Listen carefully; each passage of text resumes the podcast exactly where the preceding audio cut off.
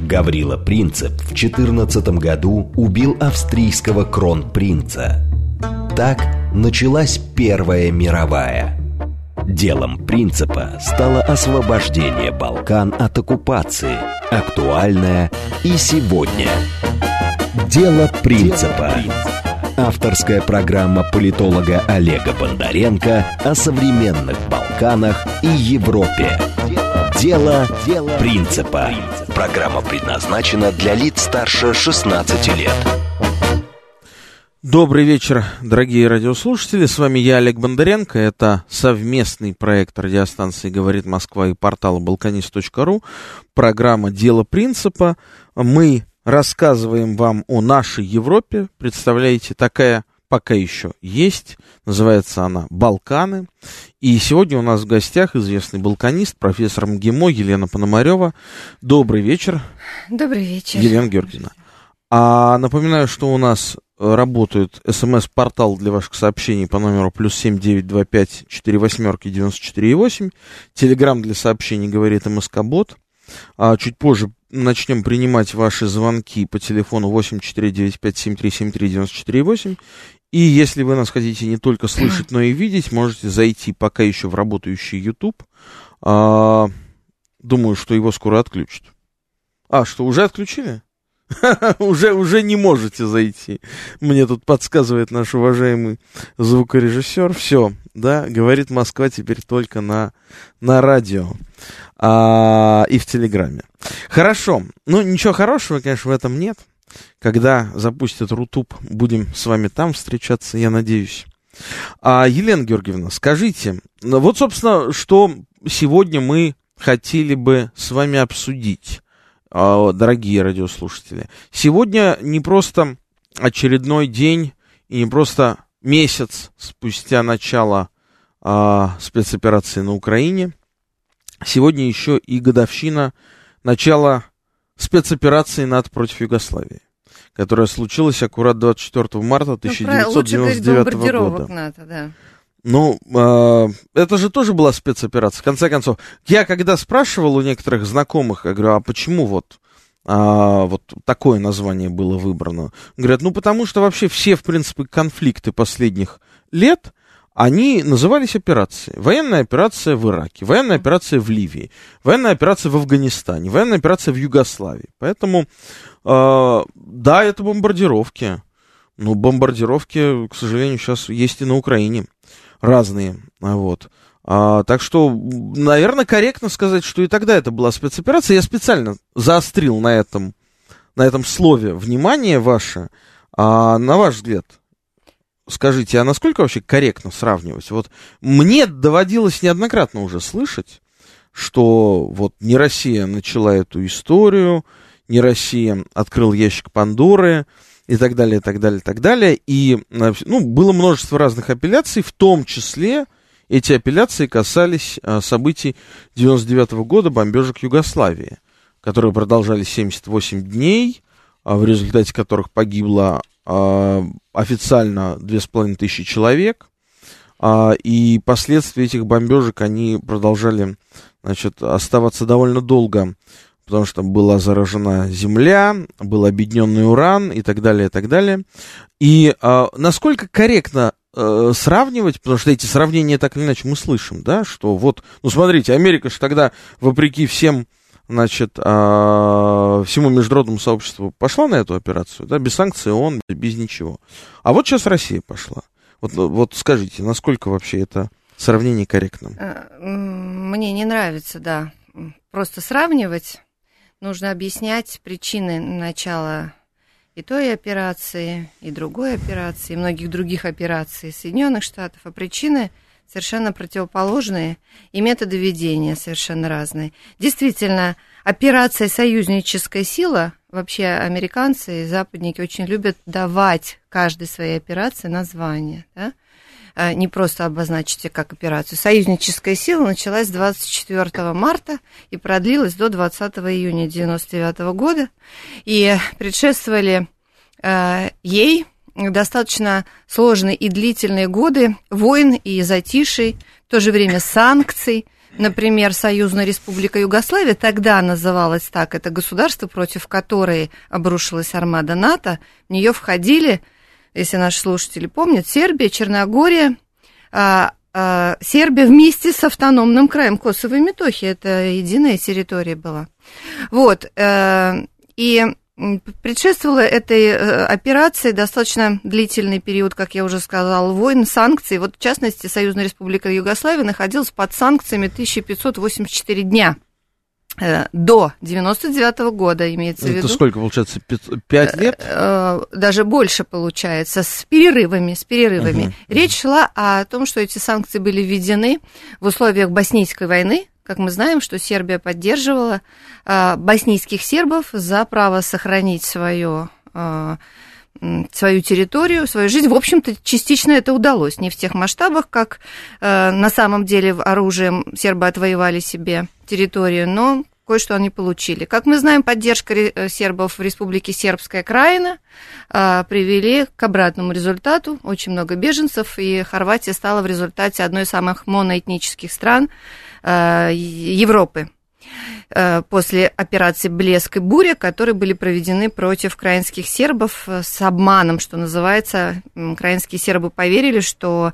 они получат автономию. Я, кстати, очень боялась, что применительно к Донецку и Луганску будут что-то аналогичное применено украинской стороной, как блеск и буря в Югославии. Давили на разрушение целостных неподконтрольных территорий добивались этого. И, собственно, переговоры в Рамбуе, которые предшествовали операции, они тоже достаточно долго длились. В марте и феврале они проходили 99 -го года и в Рамбуе, и в Париже. Они фиксировали, что, что хотел Запад, и от чего отказались э, Югославы, собственно, из-за чего и, и началась война. Они хотели введение 30-тысячного контингента войск на э, так называемых миротворцев на территорию Косово для контроля якобы за выполнением переговорного процесса. И здесь мы подходим к очень важному моменту, а что, собственно, из себя представляла Косово и, и Метохия, и почему из-за нее вот начались бомбардировки, в результате чего появилась на карте мира э, Республика Косово, мы ее не признаем, как не признает и Китай, и Индия, и, кстати, ряд государств Европейского Союза не признают, естественно, Белград тоже не признает.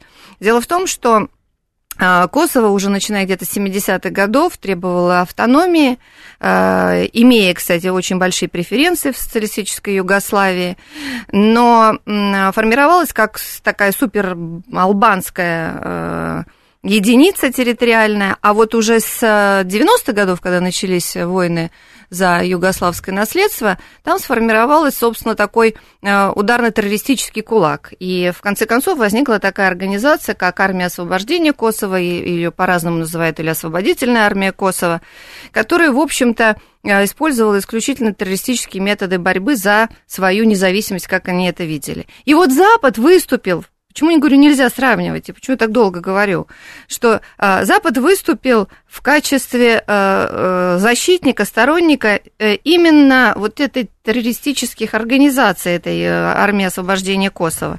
То есть, э, собственно, поддержал в очередной раз, как это часто бывает в истории, радикальные элементы в конфликте. Ну а вот, кстати говоря, вы и затронули... сегодня он тоже выступает. Да, вы, вы затронули такую интересную тему.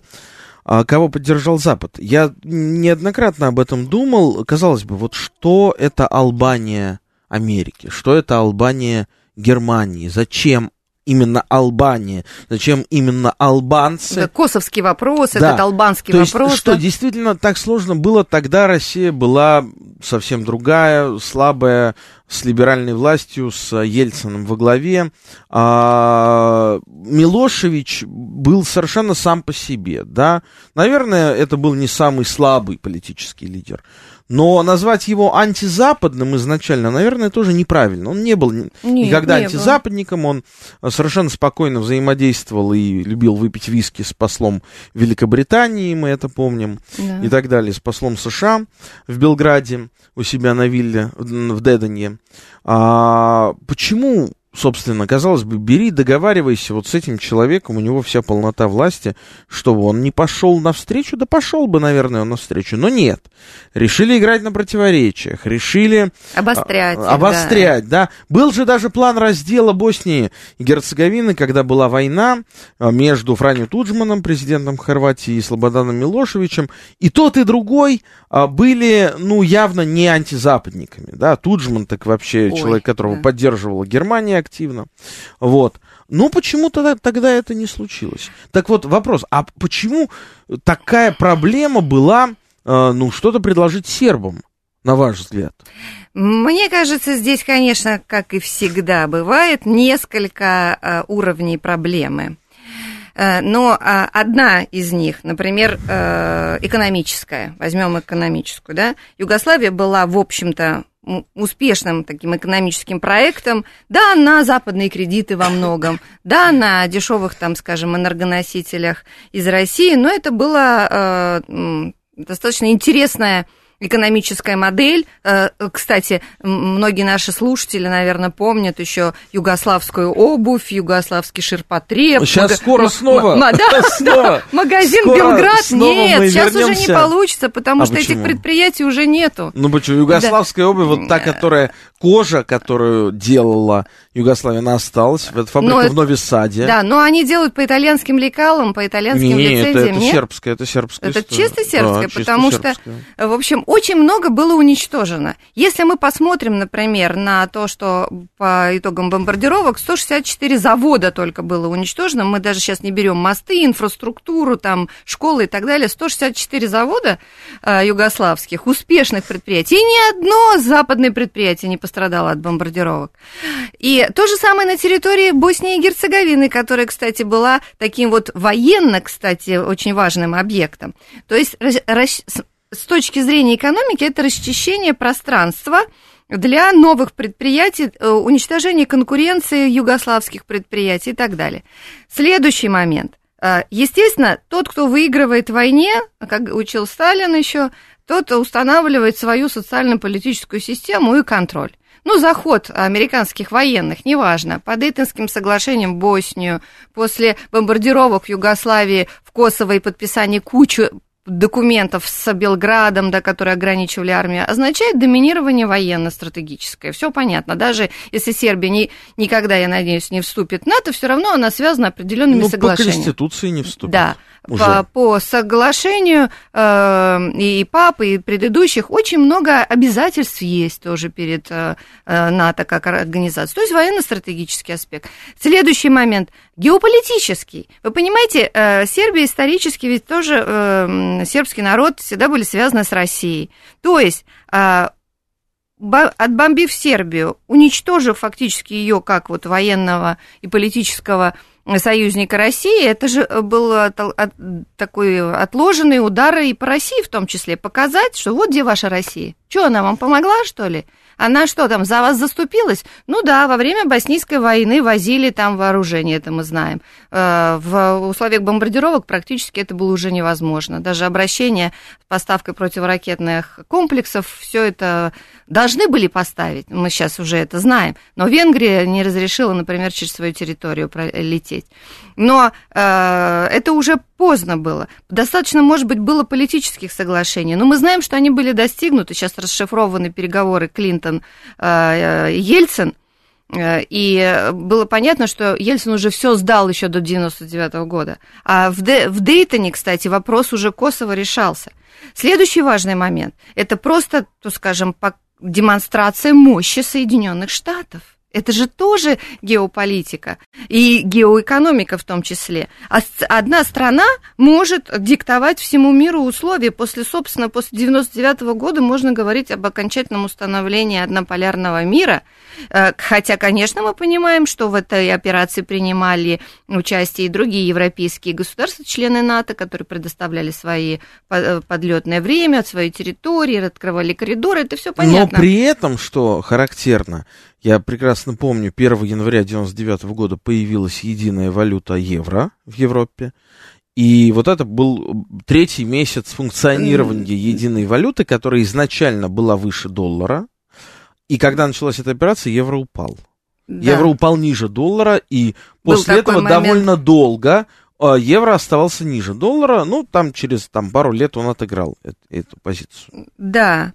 Так что здесь а, чисто а, психологический момент, потому что Милошевич в какой-то момент а, перестал быть для Запада договороспособным. Они, кстати, проводили эти операции регулярно. Мы помним, что и с Каддафи они прекрасно взаимодействовали, да, и с... Да, да Э, с Адамом Хусейном в свое время, и с Масадыком в свое время беседовали, и с Альенде, в общем, неплохо себя вели. Да, и с Усамой Бен Ладеном, да, да, тоже. Да, и когда приходил определенный момент, э, они просто своего, что называется, сукиного сына сдавали легко. Угу, вот я жду, угу. когда это произойдет с Хашемом Тачи, вот Харадинай под очень странным, там, ну, скажем, ну, Хашем тоже... Тачи, это... насколько я понимаю, э, сейчас да. находится в местах не столь отдаленных. Но это Гаге. очень странный тоже судебный орган, это не, не, та, не тот суд, который судил Милошевича, Радавана Караджича и многих других сербов, в частности.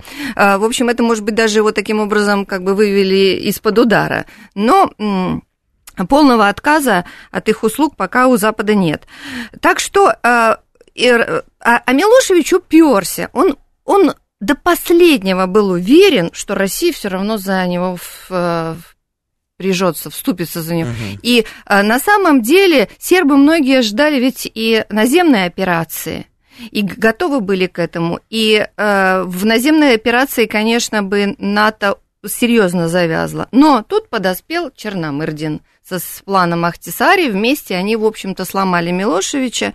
И э, его последнее обращение по телевизору, в частности, э, по телевидению говорило о том, что э, он вынужден был пойти на эти переговоры, согласиться и подписать капитуляцию. То есть вы утверждаете, что если бы не Черномырдин, Милошевич бы не... Ну, не, не то, что Черномырдин, это тоже голова, говорящая голова угу. был. Э, конечно, было соглашение между российской стороной и Соединенными Штатами Америки. Угу. И он же был представителем Ельцина, по Балканам. Да, и, да. в принципе, в своей книге «Вызов» он, э, в общем-то, так или иначе, Черномырдин имеется в виду, он, в общем, описал, ну, вот э, ту безысходность, которую предложила, в частности, Россия э, для Сербии той. Угу. И в этом смысле надо честно признаться, что, да, мы тогда предали, в общем-то, наверное, своего союзника, как э, уходящий уже вот поздний Горбачев предал фактически всех своих восточноевропейских союзников и кубинцев. Э, так что э, здесь, к сожалению, печать предательства лежит на том вот режиме. Ну, она лежит, да, на государстве в данном смысле. На режиме, на, да. На, на, конкретном политическом режиме. А, нам вот э, пишут наши слушатели, а, Иосиф Брос Тита сделал глупость, пустив албанцев в Коsovo. Но это не Иосиф Брос Тита, извините, пустил албанцев в Коsovo, они там жили и в начале ну, имеется, 20 века. Да, но имеется в виду э, усиление Косово и превращение в его э, вот такую вот особую политию произошло, конечно, после Второй мировой войны, когда в 1945 году было принято решение, Тита это продавил, э, что запрещено было возвращаться сербским поселенцам туда, но разрешили совершенно спокойно заходить но, туда албанским. Вы знаете, и Тита, и Сталин, они же проводили, по сути, одну и ту же национальную да, политику. Вот Какое это... была... Вот когда э, Тита э, склоняют на эту тему и говорят, вот Тита, значит, населил Косово албанцами, негодяй, он ненавидел сербов. Послушайте, э, дорогие мои, э, Тита, э, как Сталин, вот хотел в свое время Финляндию себе вернуть, да, и создал для этого целую автономную область, Карелофинскую угу. АССР, да, Зачем была нужна Карелофинская АССР? Для того, чтобы а, постепенно в нее интегрировать Финляндию. А то же самое и делал Тита. Тита хотел Албанию присоединить, вообще-то говоря, к Югославии. Да, и, предметом... и была идея Балканской Федерации. Балканская Федерация, да. Почему Тита со Сталином поссорился? Потому что Тита захотел объединить Болгарию, Югославию и Албанию. Да, и вот этот вот э, конфликт потом с Ходжи, и закрытие Албании, в конце концов, превращение в такую авторкию, это все следствие вот этих вот экспериментов. А, собственно, Босния и Герцеговина появилась как э, административная единица в рамках СФРЮ тоже благодаря вот этой воле э, Тита по созданию новых общностей, новых каких-то сегментов и по ослаблению сербов Сербы же его называют последним Габсбургом на Балканах, потому что на самом деле появление албанской нации как таковой – это привет от австро-венгров, которые uh-huh. в конце XIX века сейчас опубликованы материалы тайных э, совещаний австро-венгерской канцелярии, как они разрабатывали план по формированию единого языка, э, единой национальной культуры, ну, завода учебников вот, и так я далее. Я был на вашей на эту тему лекции, и мне это безумно заинтересовало. Вы рассказывали о том, что еще, грубо говоря, сто с небольшим лет назад никаких албанцев да, как нации были, народа не э, было. Теги и гейги, да, э, которые говорили на совершенно разных языках даже, они не понимали друг друга. Это, и, соответственно, горные албанцы, да, да, косовские и, и вот приморские. Низинные, да. И, э, кто, вот, кто теги, кто геги? Да, да, я сейчас уже сама не помню, потому что не занимаюсь плотно этим вопросом, но вот, да, э, мне в руки попали вот эти вот расшифрованные материалы, угу. и это мне тоже очень м, заинтересовало тогда. То есть мы очень многих моментов балканской истории до конца не понимаем, они вот сейчас э, нам тут проявляются. Как кто-то правильно сказал, что э, прошлого не существует, потому что прошлое это и есть наше настоящее, но оно вот с нами здесь, вот сейчас. И, конечно, за годы э, уже социалистической Югославии эти новые нации, они окрепли, они потребовали своей совершенно особой жизни. И на вот этих противоречиях Соединенные Штаты задали вопрос. Соединенные Штаты стали играть, потому что им сильная крупная Сербия тоже не важна. Вот в чем идея э, управления э, в условиях, там, скажем, дестабилизации э, интересно? Потому что мелкие политические структуры, а, они легко манипулируемы. Поэтому и нужна была не единая Югославия, а сейчас уже семь, получается, да, государственных образований. Как ни крути, можно признавать Республику Косово, можно не признавать, но она выполняет определенную политическую, экономическую э, и стратегическую роль. И создание, например, конечно, сербы бы никогда не согласились на своей территории создать американскую военную базу. Она фактически там появилась в результате этих бомбардировок. Это вот а, а, тоже эффект, а, последствия бомбардировок создания крупнейшей американской военной Бон базы. Стил. Да, Бонстил. Целый город с э, шикарными госпит, э, с шикарным госпиталем, с тренажерными залами, с магазинами, с э, целой кучей там спортзалов и так далее, с дорогами, с авто, вертолетными площадками и, и так далее. Кстати, была идея, возникала такая мысль, ну, прямых как бы доказательств нет, но косвенные свидетельства существуют, что эта база в свое время была перевалочная для афганского героина, и сейчас, кстати, остается, несмотря на то, что американцы вроде Перевалочная да, куда? Э, в Европу. В из Европу. Афганистана в, с, самолеты транспортные садятся в, э, в Кэмп Бонстил, и потом дальше все это расползается по Европе. Но Афганистан уже сейчас э, не относится к США больше. Так это, что... это в публичном пространстве не относится, ага. а наркотрафик-то Наркотрафик? все равно. Ну, работает. вроде талибы с ним борются. Ну, борются, да. Вот, но... возвращаясь к Косово, сегодняшняя новость, буквально э, час назад, а, появилась. Пример Косово растоптал все договоренности, брюссельских соглашений больше не существует, заявил президент Сербии Александр Вучич. Брюссельские соглашения, стоит напомнить, это соглашение, по которым а, Европа пыталась отмодерировать а, какой-то мирный процесс между Приштиной и Белградом. А, мы обязательно сейчас будем говорить о том, что будет с Косово и, и насколько могут в связи с событиями на Украине полыхнуть Балканы. А перед этим отвечу на вопрос вечно недовольному а, такой э, тег Алексею Морозову. Олег, как вы можете объяснить позицию Боснии и Герцеговины по отношению к санкциям э, России? Значит, Босния и Герцеговина, как и Сербия, не ввели санкции против России, потому что в составе Боснии и Герцеговины есть Республика Сербская. Республика Сербская выступила категорически против введения санкций. Таким образом, сейчас в Европе есть два государства на европейском континенте, которые не ввели и не введут в ближайшее время, очевидно, санкции против Москвы, Сербии и Боснии и Герцеговины. Сейчас выпуск новостей. Оставайтесь с нами, скоро продолжим. Дело принципа. Авторская программа политолога Олега Бондаренко о современных Балканах и Европе. Дело, Дело принципа. Продолжаем наш эфир с профессором ГИМО Еленой Пономаревой. Вот у нас, кстати, есть телефонный звонок. Ростислав, оденьте, пожалуйста, наушники, Елена Георгиевна. Здравствуйте, Ростислав. Говорите, вы в эфире. Не ищем, вечер. Вопрос вот интересно. Военная операция против Сербии оказала потом какое-то влияние на отставку самого Слободана Милошевича?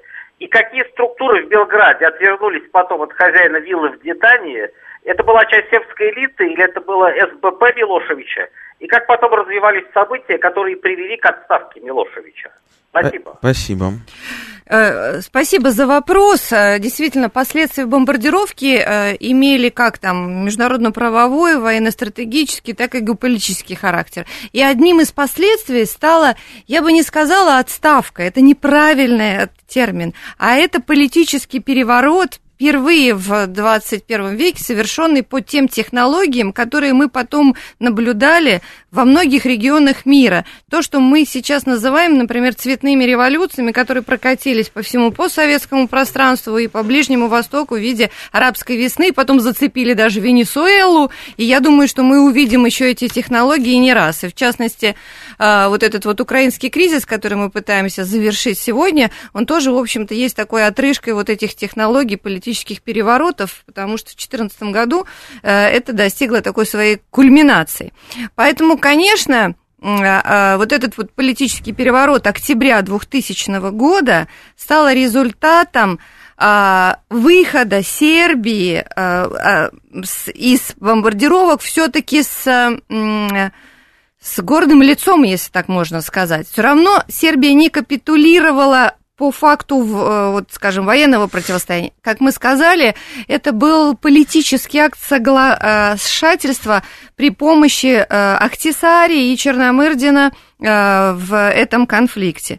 Но значение роли Милошевича, оно серьезно зависело действительно от политической верхушки. И, в общем-то, его предали именно свои, потому что в условиях э, событий, которые развивались в октябре 2000 года в Белграде, прежде всего, был задействованы, безусловно, и западные спецслужбы и так далее, но они работали прежде всего с ближайшим окружением. Например, когда Милошевич звонил министру обороны или министру МВД, они даже трубки не брали в пиковый момент. Более того, когда э, уже было понятно, э, в, выборы можно было выходить, можно было не выходить Милошевичу, он вообще бы тогда остался героем. Политтехнологи плохо сработали, да, и здесь э, корпус факторов, которые сыграли не на Милошевича прежде всего, в его ближайшем окружении. И вот наличие э, силовых структур, которые сплачиваются вокруг лидера,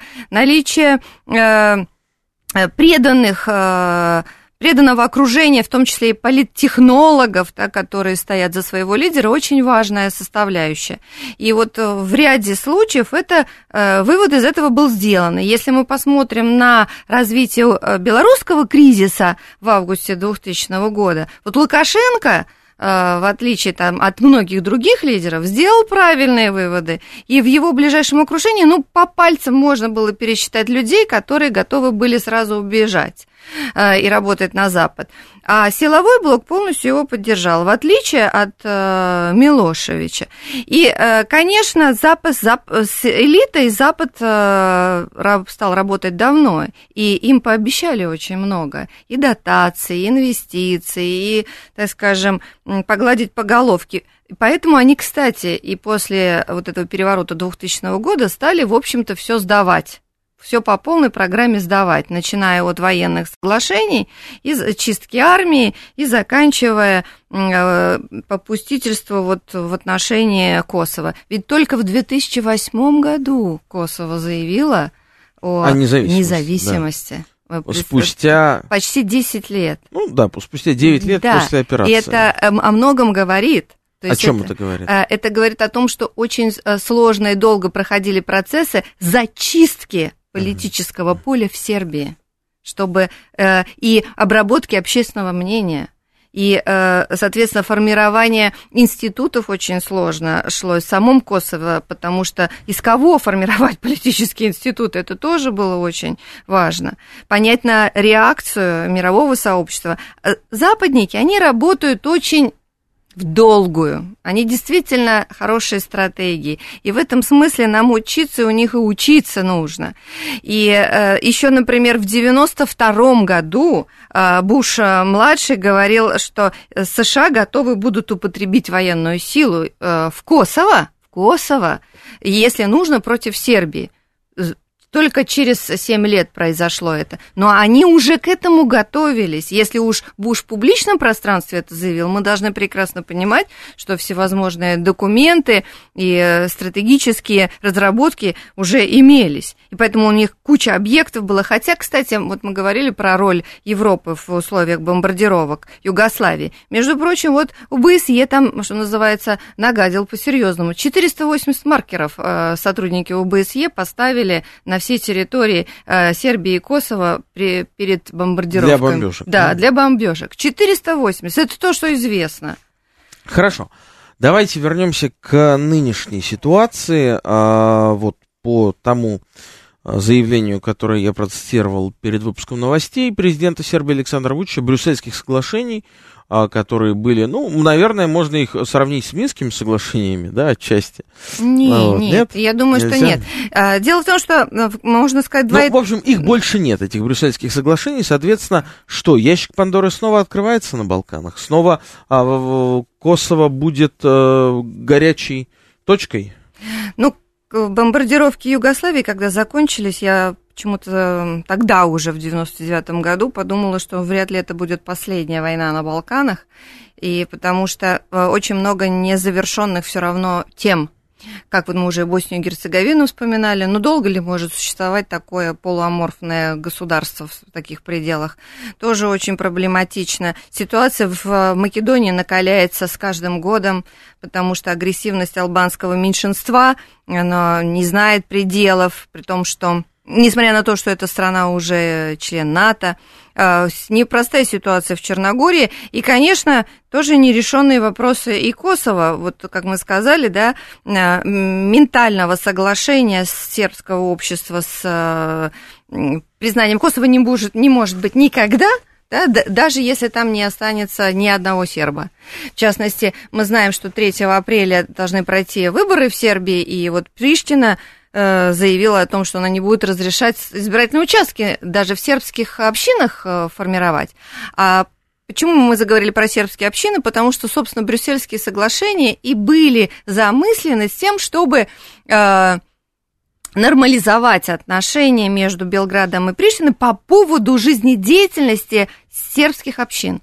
Давайте еще один звонок примем. Здравствуйте. Алло. Добрый вечер. Евгений, Москва. Да, Евгений как всегда, очень интересная тема. Э, Сербия, Балканы, это вообще очень актуально в наши дни.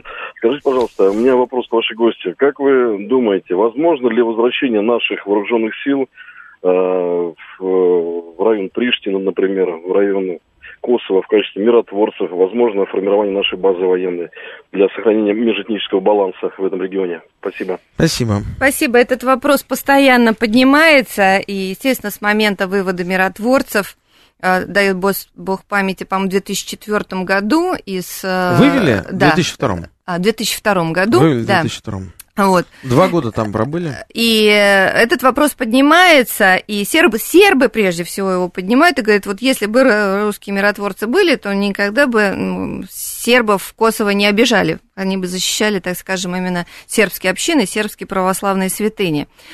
А, сейчас, а, я думаю, вопрос о возвращении российских миротворцев а, в краткосрочной перспективе не стоит. Сначала нужно завершить специальную военную операцию, которую мы начали, с которой мы начали наш разговор. Э, второй момент э, по Конституции, э, вернее, не по Конституции, да, а по стратегии военной безопасности Сербия является нейтральным государством, и этот статус не позволяет размещать военные базы каких-либо стран, а Сербия считает Косово своей частью, поэтому это вопрос сложный. Косовары вряд ли проголосуют за в эту базу, но все так непредсказуемо в этом мире, и так все быстро меняется, рушатся международные договоренности, поэтому совершенно не исключено, что э, когда-то э, потребность в этом возникнет. Но прежде всего это должна заявить сербская сторона. Но нужно сказать две вещи. Во-первых, то, что когда а, начались события на Украине, а, косовары косовские власти начали возводить чуть ли не баррикады на севере Рвыть, Косово. э, рыть окопы. Рыть окопы в ожидании того, что сейчас Сербия синхронно, значит, вернет себе Косово. Это первое. А второе, а, значит, то, что на этой неделе была новость. Посол России в Боснии и Герцеговине Игорь Калабухов в своем интервью сказал, что а, если Босния и Герцеговина все-таки начнет процесс вступления в Североатлантический альянс, то Россия не останется безучастной и тоже как-то на это отреагирует. Его слова интерпретировали единственно возможным в этой связи способом. Что значит, Россия начнет военную операцию в Боснии? Ну, Нет, уста- его, установят чуть ли, его, его чуть ли не собирались объявить персоной Нонград. У нас военную базу есть еще установить. один звонок. А, Здравствуйте, Сергей Алексеевич, слушаем вас. Добрый вечер. У меня такие два коротких вопроса. Вот скажите, стратегия Вашингтона сдерживания Сербии, она сейчас в чем конкретно продолжается и как мы можем противостоять этой стратегии Вашингтона? И второе, вот после завершения нашей специальной военной операции, вы ожидаете отката НАТО к рубежам 97 года и как это изменит геополитическую ситуацию на Балканах? Спасибо. Спасибо. Со второго можно вопрос ответить, что я, э, как исследователь, как э, эксперт, не ожидаю того, что НАТО откатится. Но, да и невозможно это. да, как как э, это можно да. ожидать-то? но ничего в этом мире не дается навечно, и НАТО тоже не вечная организация. Я думаю, что, может быть, даже на нашей жизни мы увидим, как она будет трансформироваться, может быть, э, распадаться на Ну, какие-то мне кажется, не сейчас. Да. Сейчас Нет, я вот сказала, в нашей жизни, может на быть. да. Украине, наоборот, консолидировали Да. Запад. Поэтому здесь э, раз. э, это невозможно. Что касается а, первого вопроса, а, первый вопрос. А, м, первый вопрос. ну, давайте сейчас мы вспомним про первый вопрос. Я отвечу пока а, еще нашему слушателю Дэнни на- пишет, мы ведь помогали Сербии, а почему Сербия не помогает нам? Ну, смотрите, мы помогали Сербии а, когда и как. Тоже хороший вопрос. В советское время помогали? А, помогали Сербии в советское время. А, Югославии, ну, как-то это было на взаимовыгодной основе, помогали. А, а Сербии мы сейчас очень даже... И Сербия нам помогает. Сербия сейчас является единственным связующим звеном с Европой. Если кому-то нужно как-то очутиться все-таки в Европе, есть много людей, у кого там есть какие-то дела, бизнес, отношения, то а, либо вот через Стамбул, либо через Белград. Туда можно долететь, так что помогаем. А я хочу нам сказать, очень Сергей важно- Алексеевич, все-таки, да, вы, Да, э, щас- мы, мы Я забыли дружно. первый вопрос. Да. Вот сейчас стратегия Вашингтона сдерживания А, Сербии, она в чем конкретно продолжается и как мы можем противостоять этому? Спасибо, спасибо. Да, с- с- про сдерживание вряд ли имеет сейчас смысл говорить, потому что есть э, стратегия поглощения, как бы удушения в объятиях, я бы сказала. Это касается разного рода программ, деятельности неправительственных организаций, а, полный контроль над средствами массовой информации, э, переформатирование сербского общества. Ну, посмотрите, вот, условно говоря, с каждым годом, э, как не, не борются э, сами сербы с этим явлением, но оно становится все более и более многочисленным. Я имею в виду гей-парады в Белграде. Да, они приходят при про- при оцепленных улицах, но все равно они проходят, да, и э, там премьер-министр страны, например, регулярно на, на них присутствует. То есть вот такое с разных сторон удушение в объятиях. И, условно говоря, сербские студенты с большим удовольствием ездят учиться в Западный университет, чем в России, потому что больше, более выгодные э, финансовые условия, возможности трудоустройства и так далее.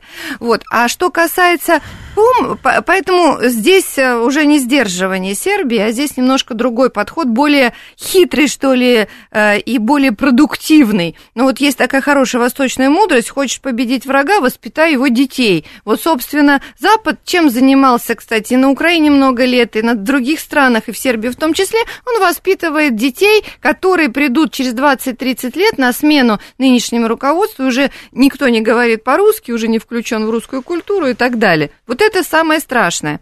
А что касается поддержки Сербии, наверное, одна из самых главных поддержек, которые нам Сербия сейчас оказывается, это моральная поддержка, потому что те марши за Россию, те э, там кричалки футбольных фанатов, это огромные плакаты, которые растягиваются на стадионах, это знаки ЗТВ, которым разрисованы Белград. ну и прежде всего города. то, что Александр Вучич, президент Сербии, несмотря на колоссальное давление со стороны Запада, не пошел ни на какие уступки в части значит, сокращения отношений с Москвой.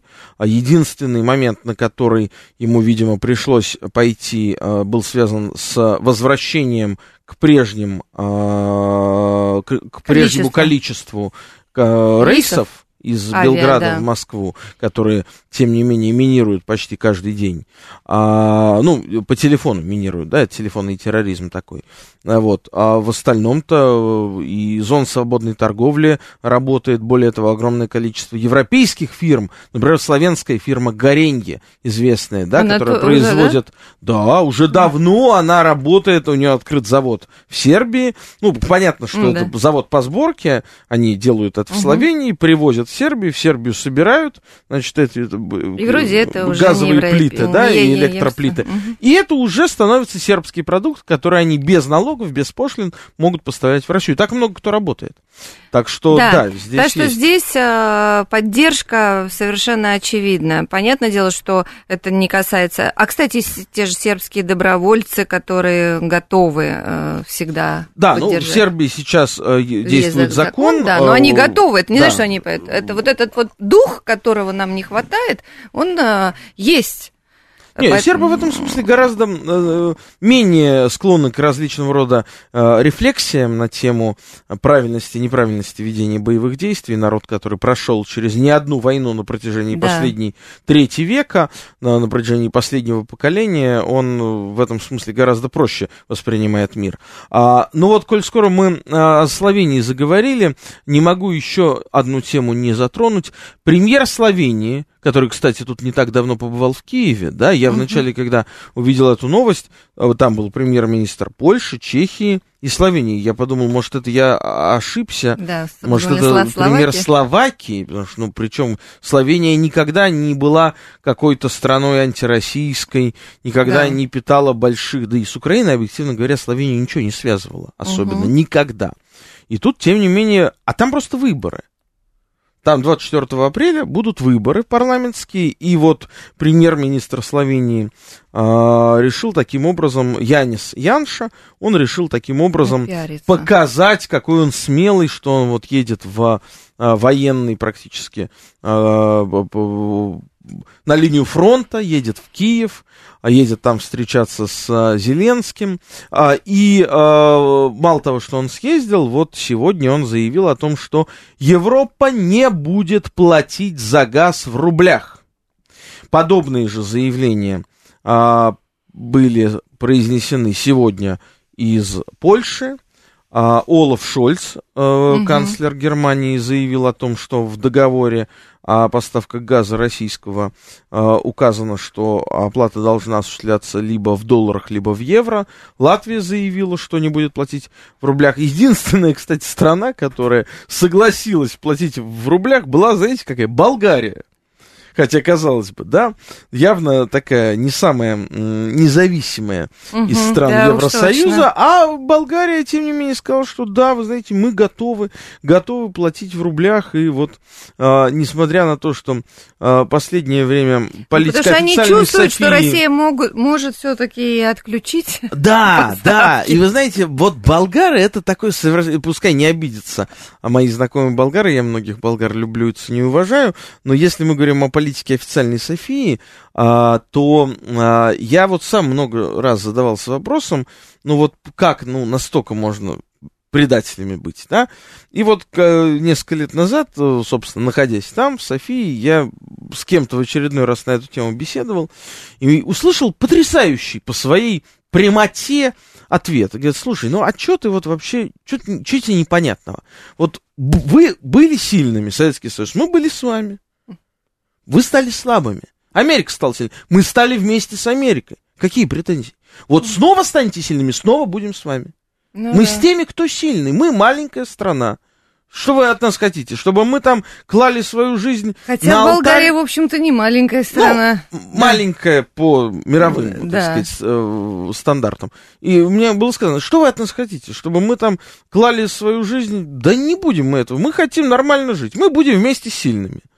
И о чем это говорит? Да, если Болгария так себя заявила, что готова платить в рублях, Значит, чувствует, значит, где, чувствует. за кем значит, сила. чувствует, да. Да. Но, возвращаясь к Словении, а, как вы считаете, оцениваете вот всю эту историю, связанную с... В общем-то, кстати, Словения же была из ЕС одной из самых дружественных к России стран, да, наряду с Венгрией, наряду с Италией, вот этот вот пояс Будапешт, Ну, Любляна, вообще, да, Рим. но, но вообще сейчас а, а, действия многих европейских политиков м, стоит очень а, аккуратно оценивать, потому что многие из них находятся в состоянии полного психоза.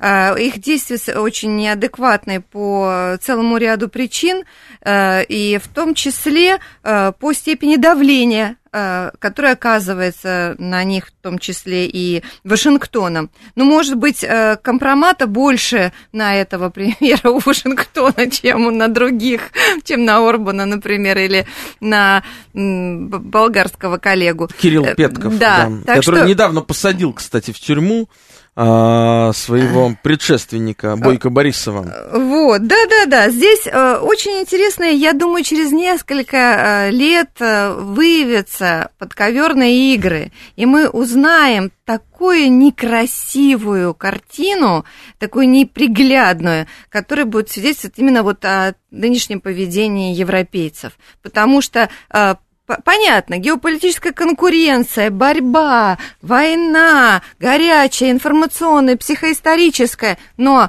э, есть э, элементарное вот как бы м, чутье ведения этих войн. Ну, условно говоря, Тургеневский дуб-то при чем, да, или э, кошки из России, да, ну, есть вот э, некий предел или дети, которые э, страдают от онкологических заболеваний. То есть европейцы, они расписались в своем дегуманизации полной.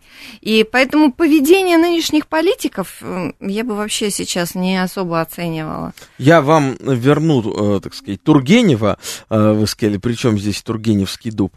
А вот э, видите, когда звучат официальные речи с самых высоких трибун о том, что Россия, в принципе, как было сказано, да, ментально, ментально те, кто там, ментально там, да, это было сказано президентом Владимиром Путиным э, на прошлой неделе. Мгм, Вот, а, вот мы с прошлый четверг об этом говорили с Борисом Межуевым. мгм. А, а что мы будем делать с Тургеневым? Он что, ментально разве здесь? Он ментально там. Нет, Тургенев как раз-таки ментально здесь. Да? И все, все века был с нами. Он просто физически там находился. Ну хорошо. Вы, мы еще, э, Елена Георгиевна, не успели одну сказать важную новость в канун годовщины начала бомбежек Югославии в США на 85-м году жизни скончалась первая женщина-госсекретарь США, иде- идеолог этих бомбежек, Мадлен Олбрайт. Все-таки справедливость существует. Да, а Мадлен Олбрайт, которая э, изначально-то ее звали совсем по-другому, Мария Яна Корбелева, Мгм. Уроженка Праги и дочка послевоенного посла Чехословакии в Югославии, она кровавыми буквами вписала свое имя в историю, став лицом американской ненависти к сербам и к славянам в целом. Вообще, да. Да, так что и вот ее забрал, За- забрало небо. Ну, в канун- очевидно, что не в рай она попала. ну да, да, это совершенно очевидно. В общем, Балканы продолжают оставаться такой очень горячей точкой. А, слушайте нас по четвергам. Сегодня у нас в гостях была профессор МГИМО Елена Пономарева. С вами был я, Олег Бондаренко. Это программа «Дело принципа». Слушайте нас по четвергам в 9 вечера. Всего вам хорошего.